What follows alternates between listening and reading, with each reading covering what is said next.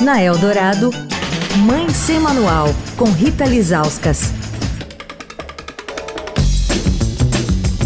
Oi, gente, Mãe Sem Manual começando a semana. O Ministério da Saúde anunciou uma mudança na vacinação das crianças ano que vem. Sai de cena a gotinha, que tem o vírus atenuado, e se mantém apenas a vacina injetável, conhecida como SALC, que tem o vírus inativado.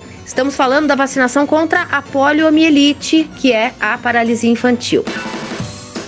Com a gente essa semana, o doutor Renato Kifuri, que é presidente do Departamento de Imunizações da Sociedade Brasileira de Pediatria. Doutor, a vacina da gotinha contra a polio, aquela lá do Zé Gotinha, é uma vacina segura? Por que, que ela está sendo substituída? Muito segura. Esses casos que acontecem são casos do vírus que fica circulando no ambiente. Então esse vírus fica ali nos esgotos, ficam circulando ali pela, pelo ambiente e às vezes sofre uma mutação. E aí que é importante, porque quando ele sofre a mutação e pode causar paralisia em alguém, ele só vai fazer isso em quem não está vacinado, porque a vacina protege tanto o indivíduo, protege tanto a criança da paralisia pelo vírus selvagem como pelo vírus vacinal. Então, estar vacinado é a garantia de que a gente pode, com tranquilidade, suspender a gotinha sem nenhum risco. Esse é o, é o grande desafio: mantermos altas coberturas vacinais e retirar o, o uso da polio oral para que a gente fique de vez livre da polio.